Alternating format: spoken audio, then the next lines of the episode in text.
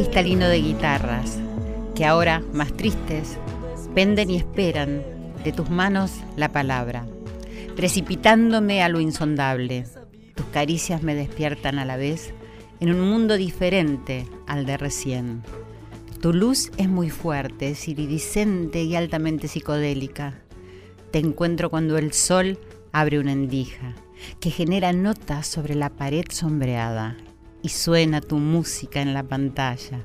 Sos el ángel inquieto que sobrevuela la ciudad de la furia. Comprendemos todo. Tu voz nos advierte la verdad. Tu voz más linda que nunca. Poema de Spinetta para Gustavo Cerati. Muy, pero muy buenas noches y muy bienvenidos a Corazón Valiente, mis queridos amigos. Y acá estamos una vez más rindiendo homenaje a la vida, al encuentro. Muy bienvenidos a este espacio que te propone Radio Nacional, la radio de todos, junto a Nico Bonzo, Irene Rose, Ale Segade, mis productores de aquí de Nacional, y a Laura Cristaldo en la operación técnica. Gracias a todos ustedes por estar juntos y a todos ustedes del otro lado. Así damos comienzo a este espacio que propicia dejar de lado los pensamientos que nos abruman tanto durante todo el día, que nos ocupan, vieron, tanto lugar ahí en la mente y que nos hacen olvidar los latidos del corazón, ¿viste? Sí. Así que ahora que ya son pasadas las 12 y comienza un nuevo viernes, podés aprovechar, como digo siempre, para respirar suavemente, acomodarte y disponerte a compartir con nosotros un rato en el que lo que prima es la conexión de corazón a corazón. Y sé valiente, a ver, escucha tu corazón, ¿lo escuchás? No sé, porque parece que cuesta tanto en la actualidad. Así que te pido que te sumes a nuestra propuesta. Respirá, sentí tu corazón y ya estarás sintiendo la creación que sos. La creación, ¿cierto? Es algo tan misterioso, tan valioso e incomparable. Por un lado tenemos la creación de la vida humana, como la creación del planeta, tan misterioso, tan apasionante, ¿no? Y por otro lado, la creación de un proyecto también, de una canción, de un libro, de una obra, una vacuna, una medicación que puede hacer milagros y curar, la creación de la luz, de Internet, no sé, miles y millones de cosas más. Y también está la creación de cada instante que vivimos, en el pequeño mundo que nos compete. Sí, no sé, porque somos los creadores de cada momento, ya que cada uno puede decidir, elegir cómo vive. Esto pasa consciente o inconscientemente. ¿Te diste cuenta de eso? Mm, a ver. Porque hay muchas personas que dicen, yo no soy creativa. Pero bueno, ¿qué tal si descubrís que desde elegir cómo te levantás, por ejemplo, cómo saludar, cómo estar con tus compañeros de trabajo, eh, cada instante que vivís conlleva una creación. Me acuerdo en este instante cuando Augusto Fernández decía que cada momento de nuestra vida era una escena.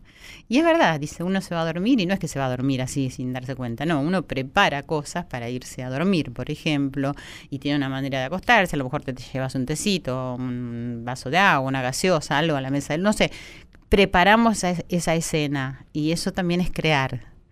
Desde este punto de vista creo que podemos accionar y buscar crear lo que deseamos. Es así como lo hacemos, por ejemplo, cuando escribimos también, ¿no? De repente un día escribimos, diseñamos, cuando nace una canción. Para mí la curiosidad sobre la vida en todos sus aspectos continúa siendo el secreto de las personas más creativas de esta vida. No pienses tanto y siente más, ya lo dice nuestro cantautor Joel, porque a veces el pensar es el enemigo de la creatividad, me parece es ser demasiado consciente de uno mismo. Ser demasiado consciente a veces no alienta a la intuición. La intuición esa percepción donde no media el intelecto y siempre gana, siempre es verdadera, reveladora, te lleva a crear, a sorprenderte, a alegrarte, a, a estar alerta, no sé, pero es verdadera. Steve Jobs decía, la creatividad es simplemente conectar cosas. Cuando le preguntas a las personas creativas cómo hicieron algo, se sienten un poco culpables, porque en realidad no lo hicieron, simplemente vieron algo, algo que después de algún tiempo les pareció obvio. Bueno, no sé, es un concepto también. Hoy tenemos una invitada que, entre otras cosas, al publicar un libro llamado Antología del Rock Nacional con solo 22 años, dijo que su objetivo era rendirle homenaje a los procesos de creatividad, hablando de los más grandes del rock nacional. Y encontré que en ese homenaje que ella les rindió, encontré su creatividad, que la llevó a realizar ese libro y muchísimos más y muchas otras cosas, ¿cierto? Que después vamos a, a conversar con ella. Hoy en Corazón Valiente quiero rendirle homenaje a todos aquellos que creamos simplemente en nombre de la vida, el acto mismo de vivir. Eso es de por sí una gran creación. Y esto para mí trae aparejado la libertad de ser y hacer, que muchas veces se nos pierden de vista por obedecer a las reglas del, de juego que están en este sistema, que siempre nos quiere imponer, señalando qué es lo que nos va a hacer felices. Bueno, pues bien, acá en Radio Nacional somos lo suficientemente valientes para atrevernos a ser y transformar un poco este mundo y vivir el lado B de la vida. Porque aunque existe el lado A, y siempre parece ser el más importante, sabemos que por algo existe el lado B. Y nosotros estamos acá ofreciéndote buenas noticias y todo lo bueno que podemos encontrar dentro nuestro. Queridos amigos oyentes, queridas y amadas Joelitas de Argentina, de México, de Chile, de Estados Unidos, de Bolivia, de Paraguay, de Venezuela, de Canadá, de España, bueno, no puedo nombrar todos porque no nos alcanza el tiempo, pero a todas, a todos, gracias. Gracias por estar del otro lado. Comenzamos ya, escriban como siempre porque es lo que hace este programa. Arroba Silvia Pérez Oca, arroba nacional AM870 o me pueden seguir en mi fanpage que es Silvia Pérez, sitio oficial, o en mi Facebook Silvia Pérez, entre paréntesis, Sai Sil, pero también ahora nos pueden escuchar por DirecTV en el canal 974. Escuchamos Puente de Gustavo Cerati.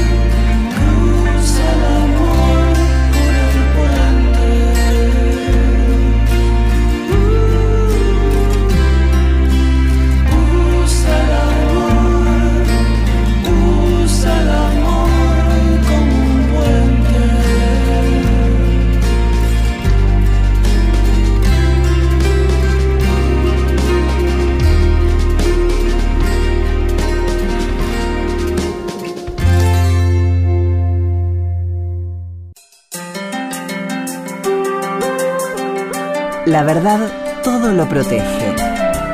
Para ella, no hay guardián más poderoso que Corazón Valiente.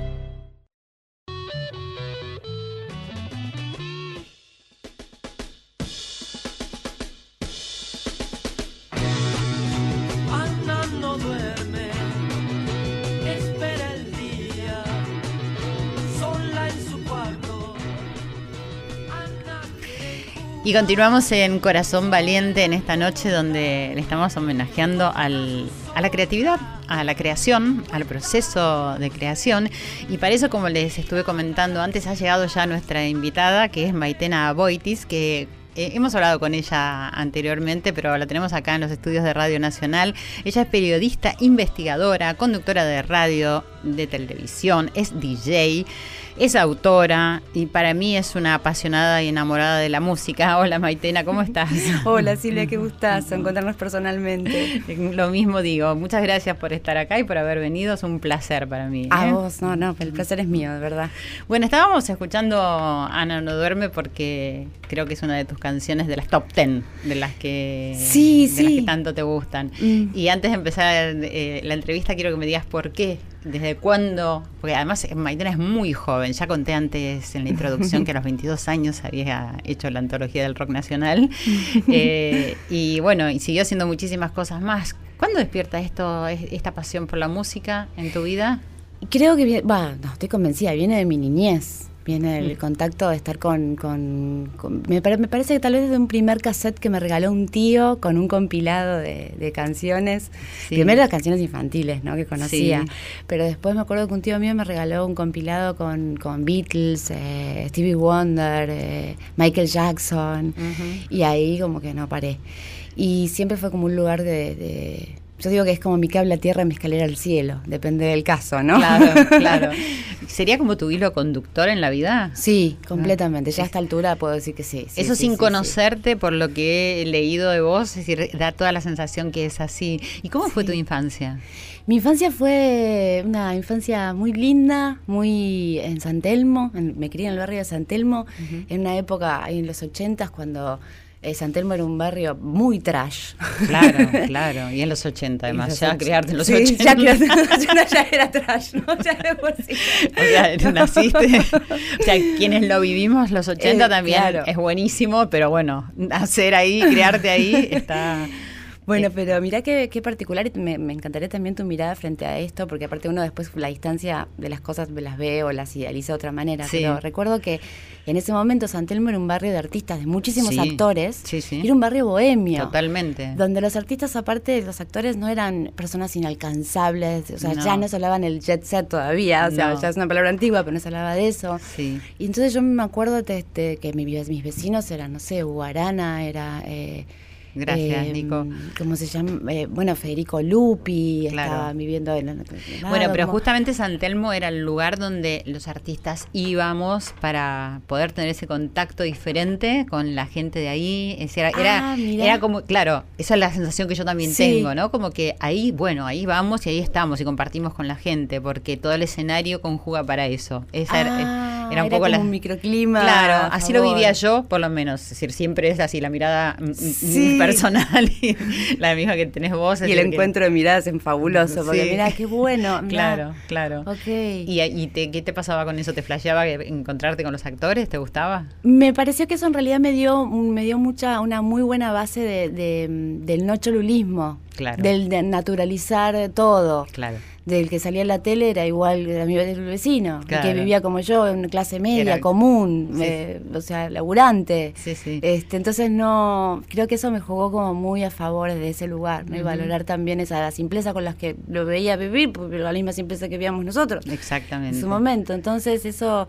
lo destaco por eso, porque creo que me, me dio eh, eh, también no, esa no distancia humana, ¿no? A la hora de, de, estar con, un artista, en, mi caso después más musicales, pero Eh, pero de hecho mi primera entrevista fue a Perla Santalla, por ejemplo, a los ocho años, porque también vivía por ahí.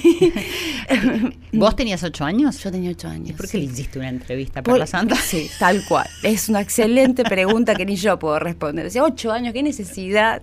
Y debía haber Sí, alguna. sí, sí. Quería ser, me acuerdo, me parece que quería ser como un fans, como una, una, eh, revista de bar, no sé, alguna Ajá. cosa así. Y se me dio por, por, por eso, por estar con, con ella. Y bueno, recuerdos, también recuerdos fuertes, ¿eh? Recuerdos de, de, de la época de Federico Lupi con, con ¿cómo se llama? Em, Eh, ¿Con Aide Padilla? con Aide Padilla, que ya se sabe la historia que tuvieron. Sí. Yo fui testigo de eso muy chiquita. Ajá. Muy ah. fuerte eso. Muy fuerte. Muy fuerte. Cuando ella, me acuerdo, lo hizo público. Tal vez estoy hablando demasiado, vos decime. No, no, no, viniste para eso. Tu corazón valiente, corazón claro. valiente, me hago cargo. ¿no? viniste para eso, para Eh, venirte, tomate el, traguito de agua si querés, porque tiene un vasito de, de agua que le trajo acá a Nico muy amablemente. Eh, así que eh, fuiste como, como público de eso. Sí, de, sí. de esa situación Muy tan, fuerte. tan dolorosa y donde bueno se dio a conocer algo íntimo no, es decir que, que no era tan común en ese momento No, no, no, no, no, no, no. Yo me acuerdo que le tenía pánico a Federico. Claro. Me acuerdo, pánico porque yo escuchaba Y claro. lo que pasaba, la, la violencia que, que ejercía. Claro, claro. Sobre- fui testigo de chiquita. Y me acuerdo cuando ella, ella lo hizo público, me acuerdo que por suerte me pude comunicar con ella. Y le Ah, dije, ¿sí? sí, sí, porque aparte, Ah. y jugaba yo con su hija, me acuerdo, o sea, la tengo como un cariño especial, Claro, y qué sé yo, y me puse en contacto, como solidaridad, decir yo me acuerdo y que cuente conmigo para lo que quiera, me acuerdo que eso. Mirá, qué increíble. encuentro Bueno, ¿y cómo despierta después esta vocación del periodismo o cómo elegís estudiar periodismo? Mi padre, eh, en un momento, cuando yo estaba, estaba terminando el secundario, me estaba preguntando que, yo me preguntaba qué quería estudiar, ¿no? Y, y quería estudiar, me parece, yo decía que iba a estudiar filosofía y letras pensando que era una sola carrera. entonces decía, voy a estudiar filosofía y letras. Y entonces le pregunté, me acuerdo en un momento a mi padre, hacía al pasar, en un momento muy así eh, relajado, y me dice, también de una manera muy relajada, como es él, me dijo, dedícate a algo que te, que te dé tanto placer hacer que no puedas creer que te paguen por hacerlo. Ah, qué maravillosa frase para que diga un padre, Dios mío. Maravillosa, maravillosa. Pero ni, ni conciencia lo tuvo en el momento que me lo dijo. Y cuando lo dije, dije, esto es opción. O sea, ¿realmente es opción eso? Yo no, no estaba en mi radar de posibilidades. me, me, que- me dejás choqueada. choqueada porque la verdad me parece maravilloso. Era como, wow, pero ¿cómo puede ser? Entonces ahí fue que, que, bueno, la radio era mi manera de conectar con la música, porque, o sea, comprar discos era un lujo, entonces eh, poder tener contacto con música nueva era escuchar la radio y, y jugaba a, presentar las canciones, me acuerdo en ese momento. Entonces, entonces dije, bueno, empezamos por la radio, empezamos por, por ahí. Claro. Y, y, eh, bueno, y empecé en un programa de, de- de- en Radio Escobar, donde tenía más, más, más, más tiempo de, viaje que de aire, pero me encantaba. Y a partir de ahí empecé en Rock and Pop, en la primera radio en la que trabajé a los 17 años. O sea, mi primer jefe fue Daniel Greenback. Sí. Y ya de por sí era bastante choqueante porque Wow. empezar en una radio en la que todo el mundo quiere terminar, ¿no? Era, era ya como, ay, pero ¿qué me llegó ahora? Como, no, es- no es el lugar en donde uno tiene que desarrollarse Pero, para llegar, como- ¿pero sentías miedo? No, porque era bastante inconsciente. Ahora con, Claro. con otra mirada digo, wow, qué Sí. inconsciencia. Qué, qué importante si pudiéramos conservar esa inconsciencia o, digo, Sí, más bien inocencia que, inocencia. que uno tiene donde decir, puede todo, cuando, donde podemos todo en determinado Sí. momento de la vida, ¿no? Sí, y en eso que hablabas de la creatividad es, es fundamental. Sí, claro, sea, la claro. inconsciencia, que bueno, también va todo en la inocencia, la intuición, la ¿no? intuición, Muchas cosas ahí de, que se ponen en juego. Bueno, de, de- de eso hablábamos en la hablaba yo solita en la introducción con mi audiencia Sí. eh, de no pensar tanto, ¿no? Porque al ser tan consciente, decía justamente, cuando Sí. estamos tan conscientes no podemos darle lugar a la intuición, que es el único, la única percepción donde no media el intelecto. Total. Y de eso salen es decir, cosas maravillosas y nunca nos equivocamos con la intuición. Sí, ¿verdad? Jamás. Y es un ejercicio de todas maneras, que uno, viste, está como todo el tiempo, hay que muscular también eso. Es un entrenamiento. Sí, un entrenamiento. Un entrenamiento para ser. para- Sí, es, es sí, eso, sí, sinceramente.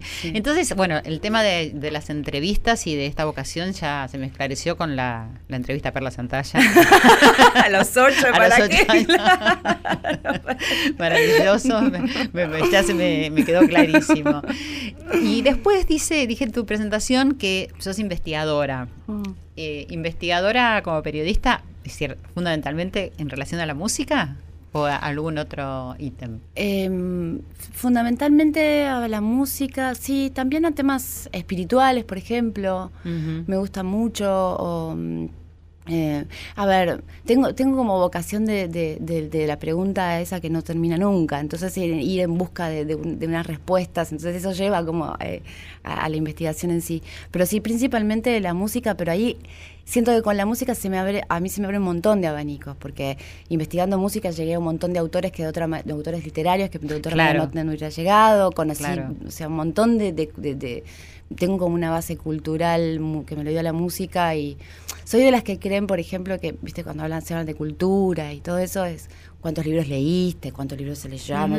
Para mí habría que incluir la palabra cuántos discos escuchaste también, ¿no? Cuánto, eh, porque ahí hay, una, material súper valioso que también... Buenísimo, y unitivo, siempre digo que la música es un valor unitivo por excelencia, ¿no? Que nos une en raza, religiones, etnias, lo que sea. En eras, es, alucinante. Y a lo largo de la historia de la humanidad, sin ninguna duda.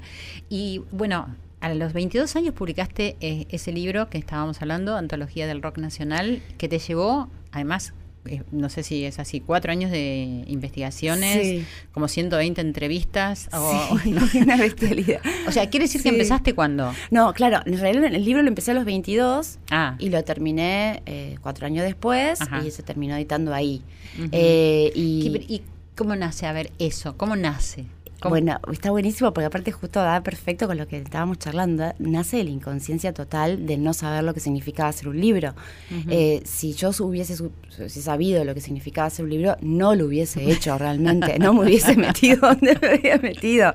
Pero surge porque justamente investigando, a mí me encantaba tener eh, también, además de discos, libros sobre música y, conocer más. Eh, acerca sobre todo de música, no sé, la psiquiatría y la música, o sea, a todo nivel, ¿no? y, y, bueno, y pensé que existía, quería un libro así, quería un libro donde cuenten los autores cómo compusieron las canciones. Estaba convencida que existía y lo fui a buscar. Ah, y lo que por un lado, por el otro no lo encontré. Y dije, voy a hacerlo. Y voy a hacerlo, y como voy a hacerlo yo, para mí, y jamás pensé que lo iba, o sea, en realidad lo que había pensado era, bueno, a, medida que lo iba contando con amigos, les gustaba la idea, me iban dando mucha fuerza para eso, y me dijeron, eh, y pensé que iba a tener que pagar la edición, obviamente, para claro, mí era obvio, claro. que ninguna idea, y que no importa cuánto tiempo iba a tardar, y nunca pensé que iba a poder ser editado, que era por eso la inconsciencia de nuevo, qué valor que tiene, ¿no? De no hacerlo tan en los momentos en los que me venía a pensar que realmente era un libro, ahí sí me entraba en pánico. Pero después. Claro, cuando tomas conciencia. Claro. Mientras uno sigue en el, camino. Me, me dice acá Nico que tiene algo para que vos escuches. Creo que algo de Papo.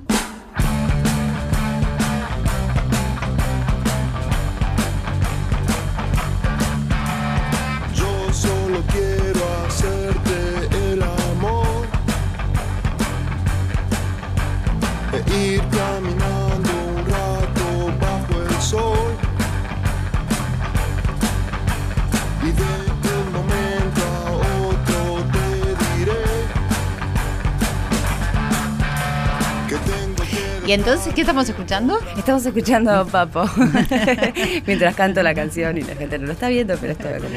Pero está bueno que contemos todo lo que hacemos. El tren de las 16. que está eh, ahí incluido en la antología del rock nacional. Sí. ¿Y, qué te dijo Papo? Ay, esta historia es maravillosa, pero lo, elegí a propósito porque pensé que te podía llegar a gustar. Está basado en una historia real de amor que tuvo ah. en Londres. Él se estaba yendo de Londres eh, y estaba en la estación Victoria y, empezaba, em, estaba caminando y había una chica que empezó a caminar en el mismo sentido contrario al de él, enfrentándose, hasta que ninguno se corrió de carril. Ah, como la película. Hasta que uno se, se, mira, se quedaron mirando cara a cara y se dieron un beso, sin decirse hola. No, ¿en serio? Sí. Y, y se enamoraron y él se terminó quedando en Londres, viviendo con ella. Ay, qué maravillosa historia. No, una historia de amor divina. Y que, eh, bueno, me, y me acuerdo que él me había contado que su abuela también se había quedado como enamoradísima de él, le habían regalado un anillo con un diamante, como una cosa así, hasta que Miguel Abuelo le dice que tenía que volver, que tenía que volver a Buenos Aires porque tenían que devolver una banda y bueno, y que lo tuvo que, y la terminó dejando a la ah. inglesa allá. Ay, mira, ya me, agarró una tristeza Este, pero, pero fue una gran historia de amor para él que dejó una canción maravillosa por eso, porque él tenía que tomar el tren que salía a la hora 16. Claro. Y que nunca lo tomó porque se encontró Pero con la escena, mujer. la escena maravillosa para que arranque un documental, una película, un algo, Sí, ¿no? y que Eso. vivan juntos para siempre, Claro. ¿no? Como que nos gusta. Sí, claro, siempre nos gusta ese final. ¿Y, y esto lo había contado ya o eh, No. Cuando te lo contó a vos era inédito? Me parece que era inédito, porque me acuerdo que, que fue terminó siendo una de las cosas más, eh, uno de los premios más grandes que tuve de- mi- en mi carrera, que me dijo, después de esa nota me dice, gracias piba, porque es la primera vez que me entrevistan como compositor y no como guitarrista. Claro. Y me- me- lo amé, lo amé, Claro, lo amé. claro. Y claro, en ese momento era para él importante, viste, que el lugar Sí. como compositor. Que, Y, y- pero igual pienso que, no sé, eh, es lo que pienso, pero vos me dirás que cada uno de los eh, músicos que entrevistaste debían sentir el, el- el honor eh, de, de que alguien esté interesado en saber de dónde surgen todas esas letras que ellos compusieron, porque me parece que eso es habla mucho de, de la música de ellos y de quiénes son. Sí, sí, pero a la vez sentían como por esa cosa más consciente, Ah. como con más miedo de... Lo primero que me decían es, no voy a poder hablarte de nada porque no sé cómo lo hice. Claro. ¿no? No sé. Y después yo los iba llevando para la reconstrucción, digamos, de cómo fue y ahí terminaban, hasta ellos mismos sorprendiéndose de Claro. cosas que no habían racionalizado. Y claro, justamente, porque le pusieron palabras a, ese sentimiento que, que Claro, tuvieron. de cómo- de qué cómo loco y qué contradictorio y al mismo tiempo, porque de alguna manera pusieron palabras Sí. en ese sentimiento, pero que es difícil de explicar. Muy difícil de explicar y les resultaba, y que sí, está bueno, porque también eh, en el libro lo digo, como que en realidad es como una, es una sensación de estar muy cerca del momento creativo, pero sin perderle esa magia, o sea, sigo Claro. sin saber cómo se componen las canciones. Me encantó que termine así, no así el libro, ¿no? Claro, como que claro. te acerque al, al- a la creatividad, pero uno nunca sabe que... que- Y no, y no, ¿Cómo eh, se- no sabemos porque me parece que la creación tiene siempre ese halo de misterio que no tiene palabras y que bueno, que Es está, que anida ahí en el corazón de cada uno de nosotros. Sí. Y te quería preguntar, ¿alguna de las, eh, no, no sé si explicaciones o historias acerca de las canciones y de los temas que compusieron, te decepcionaron de lo que vos te imaginabas y te ilusionabas y algunas se revalorizaron? Todos se revalorizaron, porque se me revalorizó también mucho cada artista. Ah. Y en general también las canciones, ahí descubrí que mm, las historias de las canciones muchas veces no tienen que ver directamente con la canción en sí. Es muy loco lo no, que no, sucede. Es, no, es exacto. Entonces sí. no termina siendo como una traducción de la canción, de lo que significa, sino de un retrato, como yo, yo lo llamo como una foto del alma, del momento, del artista que está viviendo una situación y se plasma así. Entonces, eh, no, no, no, no tuve como, como una sensación de, de, ay no, qué lástima, este tema podría haber sido mejor. Igual trataba de que fueran temas que a ellos mismos los artistas se sientan cómodos para hablar, ¿no? Claro. Eh, eran elegidos en conjunto. Quizás hablas de una fuerza natural.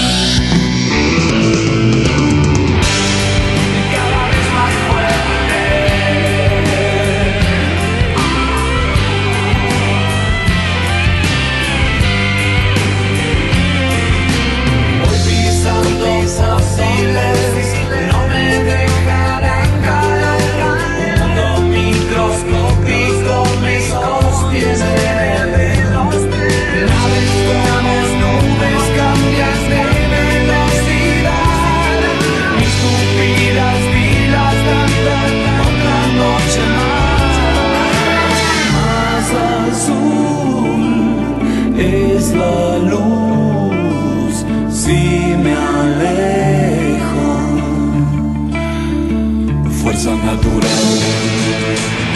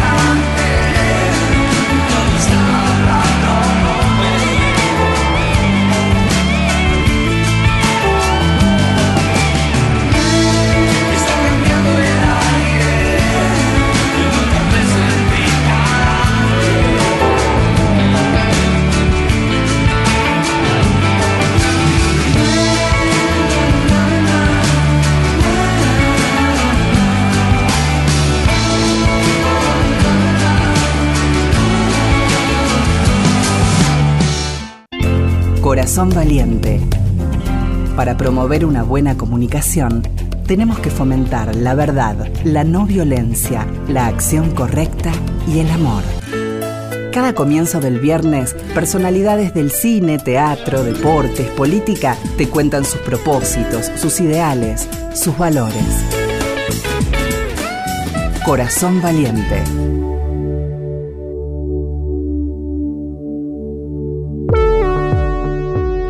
Continuamos acá en Corazón Valiente, nos estamos riendo, estamos con Maitena Boitis, que la estamos pasando muy bien, espero que todos ustedes del otro lado también. Les estaba contando de ustedes, mis queridas Joelitas, que son las fans de Joel Ansaldo, el, el tema que está sonando en este momento, y bueno, que son de todas partes del mundo, y la verdad que son quienes hacen este programa, que tienen unos corazones que no te puedo explicar. Bueno, y hablábamos de esa fuerza, esa fuerza natural que existe dentro del corazón y que nos trae a Gustavo Cerati. ¿Qué significa para vos Gustavo Cerati? En mi vida personal ya cobró como un lugar importantísimo y en mi vida profesional también. Claro. este, eh, como artísticamente, eh, bueno, nada, solo puedo elogiar lo que hizo. Pero creo básicamente que, que es una persona que, que ha dejado un legado maravilloso y Al que cual vos contribuiste muchísimo. Eh, con tu libro. Sí, realmente yo llegué a esta conclusión, ¿no? Con eh, el libro Cerati en primera persona, estamos hablando, del cual es autora eh, Maitena, y que primero lo publicaste en el 2012 y que ahora hay una última versión que se llama versión, ¿cómo es? Edición definitiva. Edición definitiva, que Sí. también eh, quiero que me cuentes eso, pero ¿qué significa entonces para vos? Eh, significa una persona que, que, que, que, bueno, que marcó mucho en mi vida profesional y personal y, y pensaba también lo importante que es para todos, ¿no? El legado que dejó culturalmente. Estamos muy cerca en el tiempo como para entender la, lo- lo la figura realmente importante que, que, que fue Gustavo. Tuiti González, un gran amigo de él, él dice directamente que para él es como Gardel y yo siento que no exagera.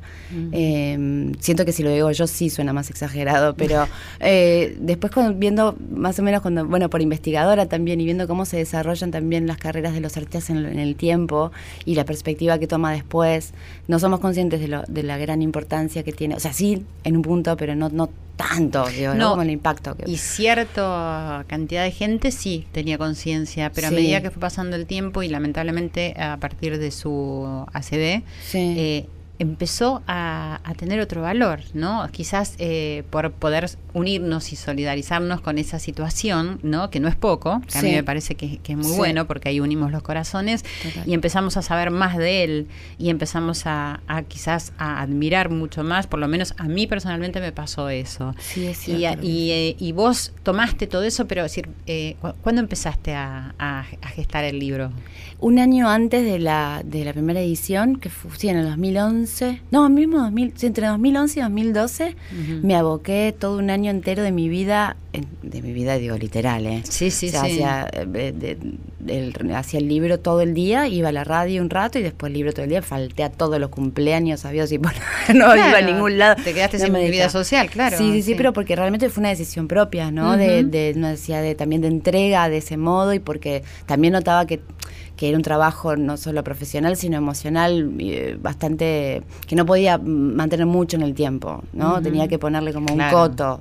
claro. Y entonces, bueno, nada, fui, me aboqué como a eso, a full. Mi casa era libros y libros, o sea, Me recortes, era un, era un libro, una casa libro, ¿no? no, no, lleno de, ¿De dónde partís para esto? ¿De tu admiración por él?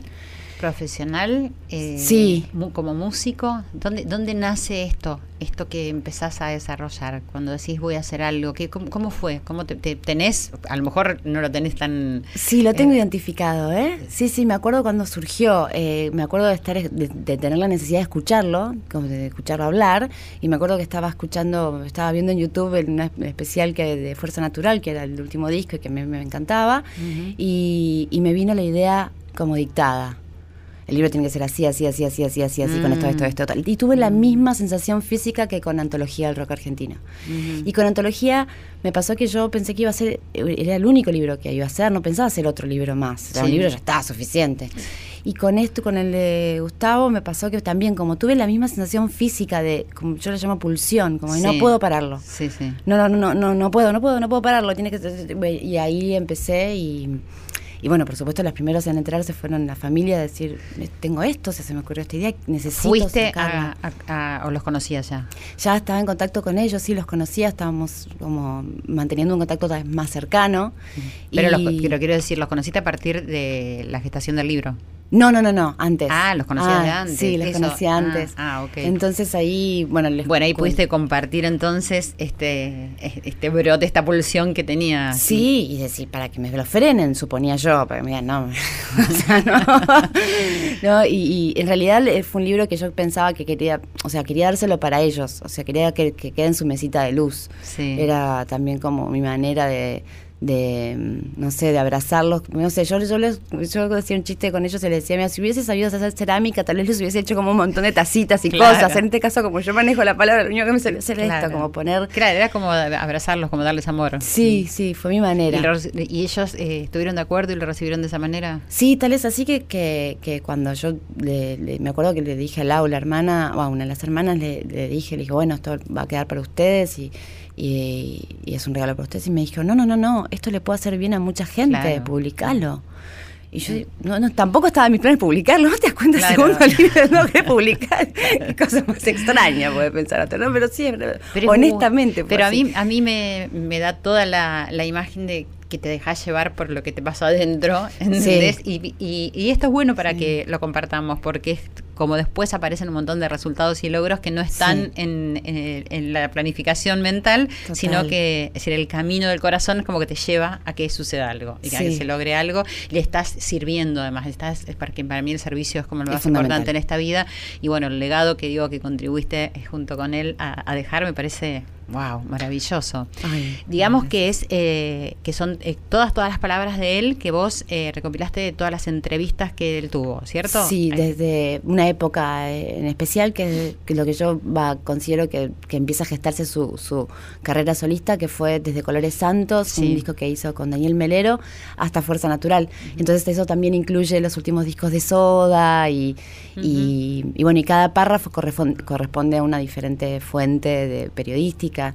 Y también, gracias a la generosidad de la familia, pude acceder también al archivo de prensa personal de Gustavo, entonces trabajé en el estudio de Unísono ahí, también recopilando el material de prensa que tenían y, y, y bueno, y siendo muy leal a su palabra, muy puntillosa, es un- por eso está en primera persona, hasta también respetando sus modismos, Ujú. eh, sus palabras inventadas, sus maneras de hablar, también compartiendo, para compartir ese, algo que yo siempre sentí como un privilegio, de poder estar con, con, con gente destacada, digamos, de algún Sí. modo, Ujú. y poder compartirlo y que el lector se encuentre eh, también como pasa en antología, como que el mismo, el mismo artista sea el que le cuente al lector las cosas, Claro, ¿no? Claro. Como un encuentro.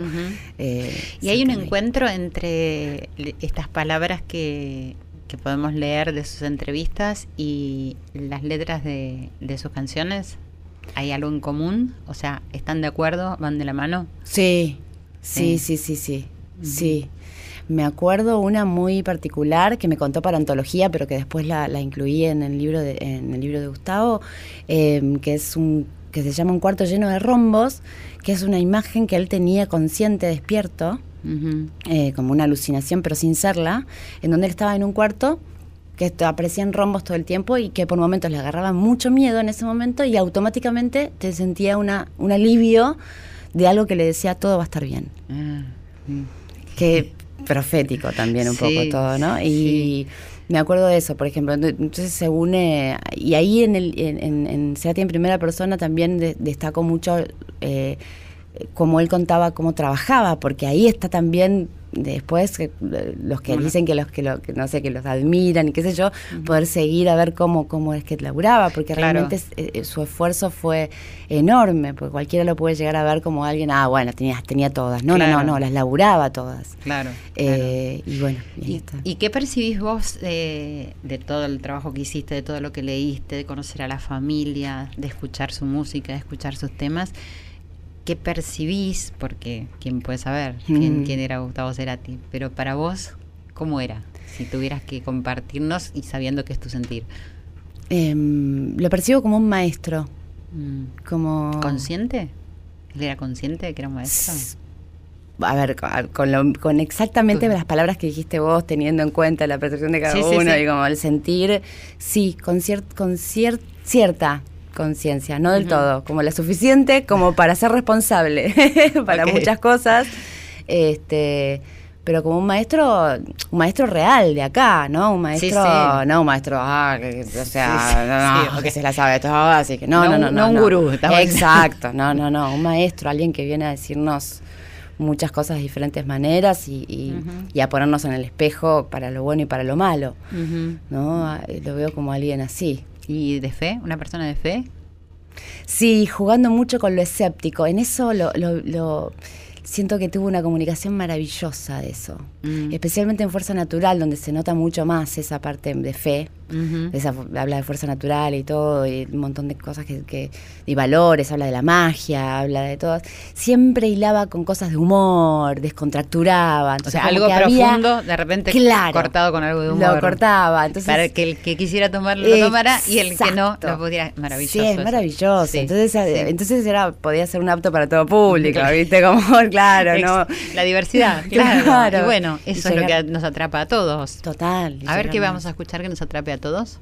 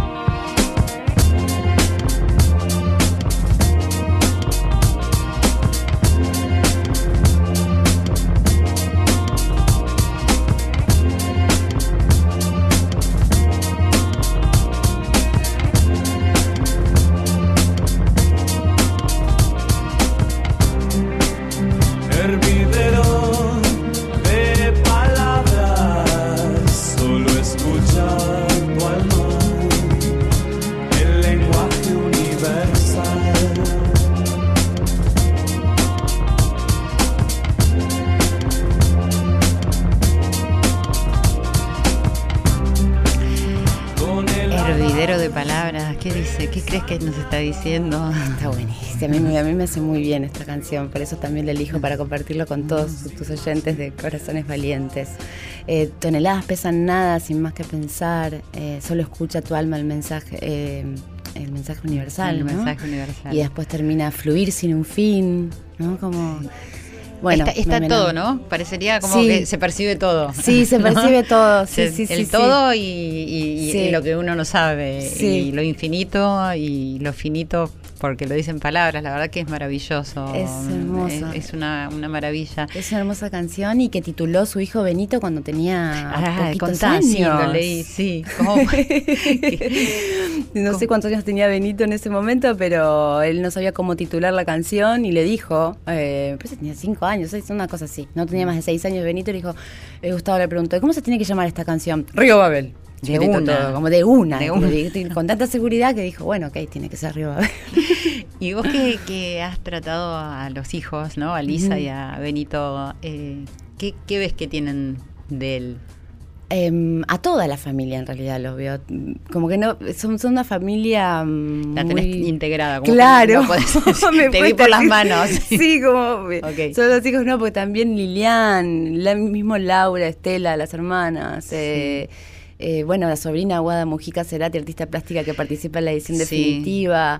Eh, o sea, conociéndolos, entiendo más a Gustavo, lo conozco, siento que conozco mejor a Gustavo. Todos tienen algo de él eh, y él siento que toma mucho de todos al mismo tiempo. Y, bueno, sí, así es. Es como una cosa así, pero eh, son una familia, son, son maravillosos, muy sensibles, muy artísticos, muy talentosos y con un humor maravilloso también. Qué bueno, eso es indispensable. Indispensable, sí, sí, sí. Y, decime, y quienes tengan ese libro en, mm. en la mano y que ahonden y que vayan sumergiéndose en, en, esas palabras de, Gustavo, eh, ¿van a conocer más de lo que han conocido hasta ahora escuchando su música? Creo que sí. Me encanta cuando me cuentan que, por ejemplo, tienen que salir del libro a escuchar una canción o a escuchar el disco de nuevo, a redescubrirlo, ¿no? Era, era un poco Nos llevan a él. sí, sí, sí, como acercarlos un poco más a eso. Bueno, ojalá sí sea esa la intención. Sí, si te lo dijeron, seguro que sí. Y antes de terminar, te quería preguntar, eh, ¿vos tocas algún instrumento? ¿Cantás? Toco la guitarra solo para mí muy poco desde chica y como si fuese un uh, momento de meditación. Ah. muy a puertas adentro, como muy así. ¿Qué amas por encima de todo? Eh, Wow. te la tiré así. Podemos tomarnos un, creo que un segundo nomás porque acá una, una tanda no había un tema. un tema. No, sin pensar tiene que ser. sí, pensar. no, sin pensar realmente creo que en, en tu pregunta. Si después me llamás igual, claro, me decís, no, pero era tal cosa, esta vale, vale esta. De cuando, cuando te escuché lo primero que me resonó en realidad es el amor. Mm. El amor en sí, en realidad, es lo que más amo. Está, perfecto, buenísimo. El amor siento que es todo. Buenísimo. Y yo pensaba, antes de terminar, yo pensaba, Todas estas entrevistas, algunas habrán sido escritas, pero otras han sido con videos o en televisión, porque he escuchado algunas. Faltaría que puedas hacer eso.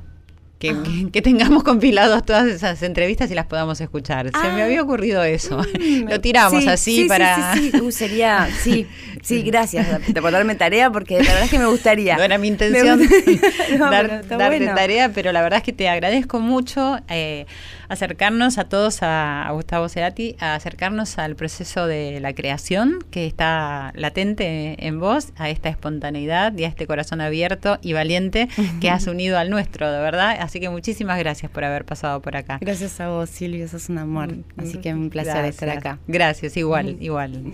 Corazón valiente.